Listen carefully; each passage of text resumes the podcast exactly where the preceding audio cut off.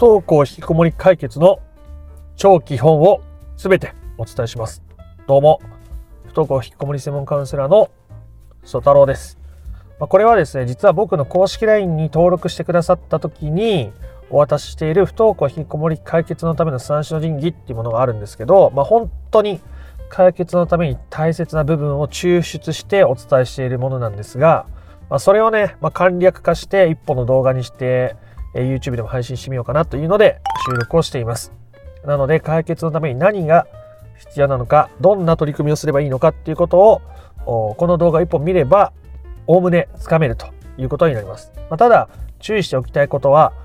知っていることとできていることは全然違うので、え知ったことを実践していけば効果は現れますけど、知っただけだと結局これまでと同じことを繰り返すことに、まあ、人はどうしてもなるのでそうすると状況が停滞したり悪化するっていうことがよく起きてしまうということだけは覚えておいてください。ということで不登校引きこもりを本質的に解決していきたいぞという人は最後まで聞いてみてください。ではまず1つ目に重要なことは自分のことをあるがままに受け入れるということですね。まあ自己需要なんて言いますけども、まあそもそも何で自分を受け入れることがそんなに大事なのかということですが、今まで子供に先回りや過干渉をしてきた。ね。進路はどうするの？学校はどう？準備はできた？あれしなさい、これしなさい、こうしなさい。え塾は習い事は？いろんなことを子供に対してしてきたことによってえ子供は自分で考えて行動するということができなくなっていることがとても多かったりします。で、お子さん、親御さんとしてはいても立ってもいられなくなって子供にまたアプローチをする。で、それによって子供はまた自分で行動する考えるってことを奪われてしまうので余計に次の一歩が出しにくい自分の一歩を踏み出すにしても親の期待とか親の目が気になって余計に踏み出しづらくなっちゃうみたいなことが起きやすいのでお子さんのことをあるがままに受け入れるってことはとても大切なんですがその前に親御さんが自分のことをあるがままに受け入れられていないと子供に対してもなんやかんやしちゃうので、えー、そうならないようにまず親御さんが自分のことをあるがままに受け入れましょうということが大切になるわけですね。で自分のことをあるがままに受け入れるってどういうことなのかやっぱりいまいちよくわかんないという方も多いので、えー、少しお話をしておこうと思います。あるがままに受け入れるっていうのはあるがままですね。えー、中にある、えー、よくある勘違いなんですけどそのあるがままの自分を受け入れるっていう時にはなんかすごく清らかでピュアな自分を受け入れよう、ね、そういう自分になろうって思われる方がいらっしゃるんですけどまあ、それは結果的にそうなれることはあっても、最初からそこを求めてもうまくいかないんですね。だって、あるがままのあなたは子供にやっぱり干渉したくなったりとか、ね、心配になったりとか、将来の不安があったりとか、やっぱり日々苦しかったりとか、悩んだり辛かったりする。ね、それが今のあなたのあるがままじゃないですか。ね、子供の将来心配しない方がいいとか、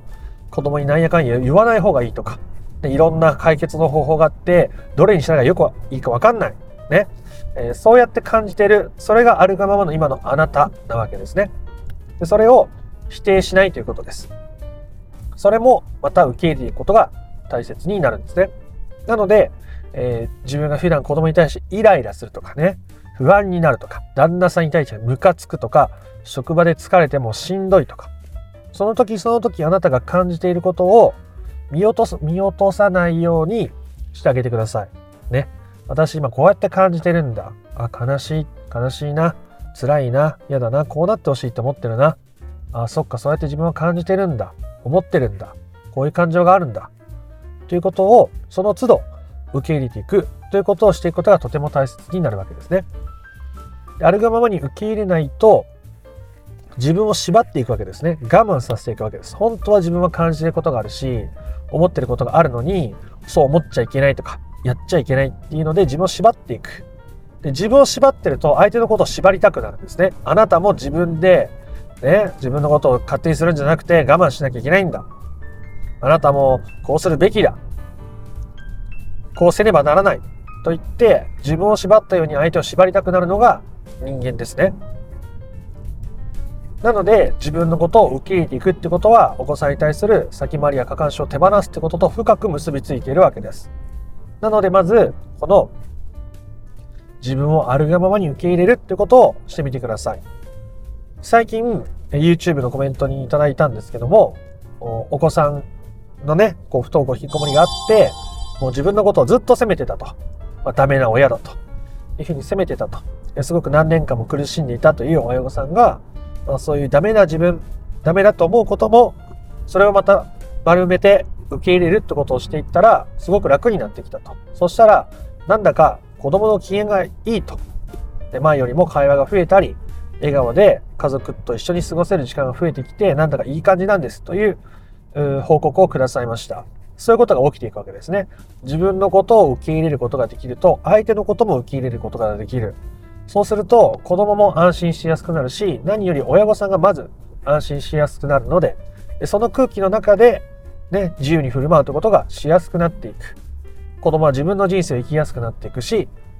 その先に、というかその手前に、親御さんがまず自分らしく生きやすくなるということが起きているわけですね。これが一つ目の受け入れることの大切さでした。で2つ目は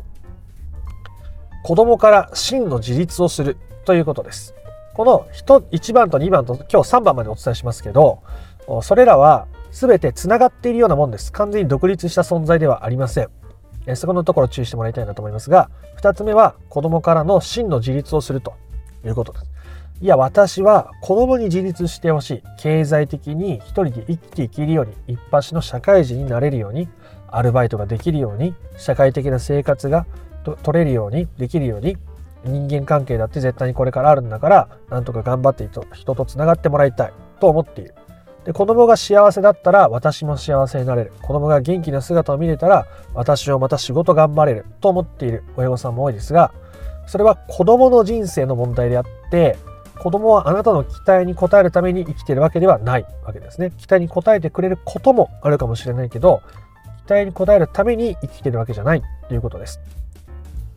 なので親御さんが相手に対して期待を持ったり、こう変わってほしいな、こうなってほしいな、こうやって返してほしいなって関わってしまうことっていうのは、知らず知らずのうちに子供に対してプレッシャーをかけていることになっていたりします。中にはね、えー、とても優秀で学力もあって、えリーダーシップを取れる部活のリーダーとか生徒会でも、ね、生徒会長やってたような子が急に不登校になったみたいな事例も多く聞いたことがあります。それらのお子さんは、まあ、完全に親御さんのせいというつもりはないですけども、ね、親御さんはこうあってほしいな、ね、そんな風にこれからも部活楽しんでほしいな、リーダーシップ発揮してほしいな。っていう親からの期待とか周りの期待に応えるために頑張ってきたことに限界が来て風船が、ね、空気が一気に抜けるようにしぼんで不登校引きこもりになるっていうこともあるわけです。だから親御さんが子供に対して期待を持つってことは子供にとっては強い緊張感をもたらすことに自然となっていたりその限界が来ているからこそ今不登校引きこもりになってるってこともあると。でここまで大きいことじゃなくてもそういう小さなものが山積している積み重なって子供のストレスになっているってことはものすごく頻繁にあります。てか、ほぼそういうことは起きていることですね。だって親御さんがお子さんのことで悩んでいる、苦しんでいるっていうこと自体が子供にとっては、ね、自分の悩みに親まで乗っかっててなお苦しいということになっていることも多いからです。だから、親御さんが子供から自立するってことははちゃめちゃに重要になるわけですね。子供に自立してほしいなら、まず自分が自立することだということが言いたいことでございます。で、ここで言う自立っていうのは、この親御さんがじゃあ経済力がないとかそういう話じゃなくて一人の人間として対等に向き合えているかっていうことが自立の条件ですね。子供には子供の人生があって親御さんには親御さんの人生がある。ね、子供が幸せだったら私が幸せじゃなくてじゃあそれ以外の部分で自分の人生を充実させようとしたり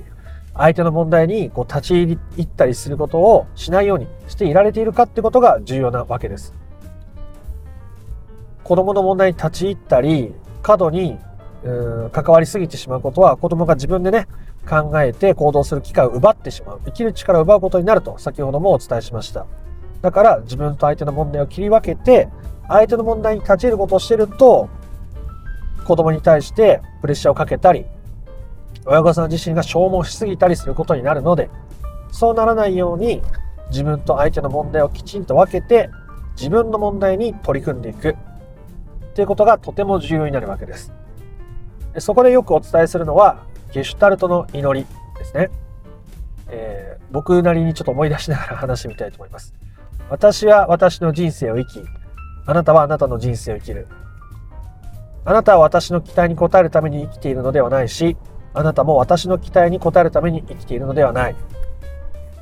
もし、それによって出会えなかったとしても、それは素晴らしいことだし、出会えたとしてもそれはまた素晴らしいことだ。ということですね。お子さんはあなたの期待を満たすために生きているわけじゃないし、あなたも子供の期待を満たすためだけに生きているわけじゃないと。で、もし、こう、まあ、出会えなかったっていう表現は家族として出会ってるんで、表現が難しいですけど、こう共有できる部分があるかないかっていう考え方で十分ですね。子供と一緒に考えることができなかったとしても、それはそれで大切、素晴らしいことだし、もし一緒に共有できる部分、どっか旅行に行くとかね、出かけるとか会話があるとかね、そういうことがあったらあったでそれは素晴らしいけども、それはお互いがお互いに合わせようとして、ね、自分を変に変形させたり、消耗したりせずにできる部分があるんだったら、それは素敵なことだけど、そうじゃないなら、基本的にそれは望ましくないという内容でございます。これを声に出して読む。ことによって、そういう考えとか、ね、自分と相手のものを切り分けるってことを腹に落とすことができるので、こうに出して読むということをお勧めしています。では、3つ目です。3つ目は、自分なりの解決を見つけるということですね。自分なりの解決を見つける。不登校引きこもりで悩んでるんだから、子供が家から出られるようになったら、学校に行けるようになったら解決だと思う。という親御さんも多いです。まあ最初はだからこそ悩んでいるわけですが、それは、えっ、ー、と、解決になり得ないんですね。なんでかっていうと、さっき伝えた子供から自立するっていうことで考えると、学校に行くかとか家から出るかっていうのは基本的に子供の問題なわけですよね。まあ、家を出るっていうのは経済的な部分もあるので、完全に子供の問題とも言い切れないですけど、とはいえ、こちらがけしかけてどうにかさせるっていうことは、子供から自立することからまた外れてしまうので、それは解決になり得ないんですね。そう思う気持ちは、えー、一つ目の自己需要、受け入れることで受け入れていけばいいです。なので、親御さんにとって解決は何ですかって、こう、僕はカウンセリングの時に必ず聞くんですけど、それは私がこういう状態になれた時ですというものになるなるんです。だって相手のことは基本的に決められないから、例えば子供と対等に関われる私で、えあることですとか、自分のことを受け入れて、え、相手のことも受け入れて穏やかに過ごせるようになることですとか自分の人生を楽しみながらあ無理なく相手に与えながら過ごせるようになることですとかそういう自分自身の状態にすることはとても重要ですこれを決めずにうまく解決することはできないと僕は思っていますそれぐらい重要です必ずクライアントさんには決めてもらうようにしているポイントですねなので自分が何をもって解決をするのかここまで話を聞いてきて自分自身の状態を指す言葉というのを自分なりに紡いでみてください。えそしたらそれをスマホのメモに入れたりして、1日に1度は見るようにしてみてください。こう見ないと1回決めたことでも人って忘れちゃいますね。すると自分がどっちに向かって歩んでいたかを分からなくなってしまうので、また気づいたら、ね、今までの思考の癖で相手に変わってほしい、こうなってほしい、もっとどうやったら相手を変えられるだろうということに意識を注ぐようになってしまったりするわけですね。いやいや違ったと。私は自分のことを受け入れて、相手からも自立して、こういう状態を目指すんだったって振り返られる人は、軌道修正ができるわけです。で軌道中修正は、ね、ちょっとずつちょっとずつやってった方が近道になるので、まあそんなにずっとね、四六時中見ててくださいっていうのは難しいと思うので、1日に1回は見るようにすると、軌道修正はしやすいですね。なるべくハードルを低くして行っていくのもとても大切なポイントになりますしね。なので自分にとっての解決を決めて、スマホに打ち込んで、1日に1度は見るということをしていってください。とても大切なことですね。で、これらを包括して言えることは何か。自分のことを受け入れて、子供から自立して自分の問題に取り組んで、自分なりの解決を満たすために取り組んでいくと。これは一言で言うと、親御さんが自分自身を大切にするということですね。子供のことが大切だということを否定するつもりは全くありません。僕も子供のこと大切です。でも自分のことを充実させられてないのに、自分は幸せじゃないのに、自分は自分のことを大うん大切にできてないのに、相手のことを大切にするっていうのは、もう極めて難しいし、基本的に無理ですね。なので、えー、親御さんが自分のことを大切にする。で、子供はそうした親の背中を見て、自分らしく、ね、自分の感情も受け入れて、えー、相手にどうこうじゃなくて自分の問題に取り組んで、自分の人生を充実させていく。その雰囲気に惹かれて部屋から出てきたり、家の外とつながったり、子供がまた自分らしく振る舞うということにつながっていったりするわけですね。何より親御さんが自分のために取り組むことが何より本当に重要なのですが、今回はそんな内容をお伝えしました。自分のことを受け入れること、そして子供から自立すること、自分なりの解決を定めて満たすこと。これがとても大切だし、これが不登校引きこもりの本質的な解決そのものだというお話でございました。自分なりのペースで取り組んでいってみてもらえたらなと思います。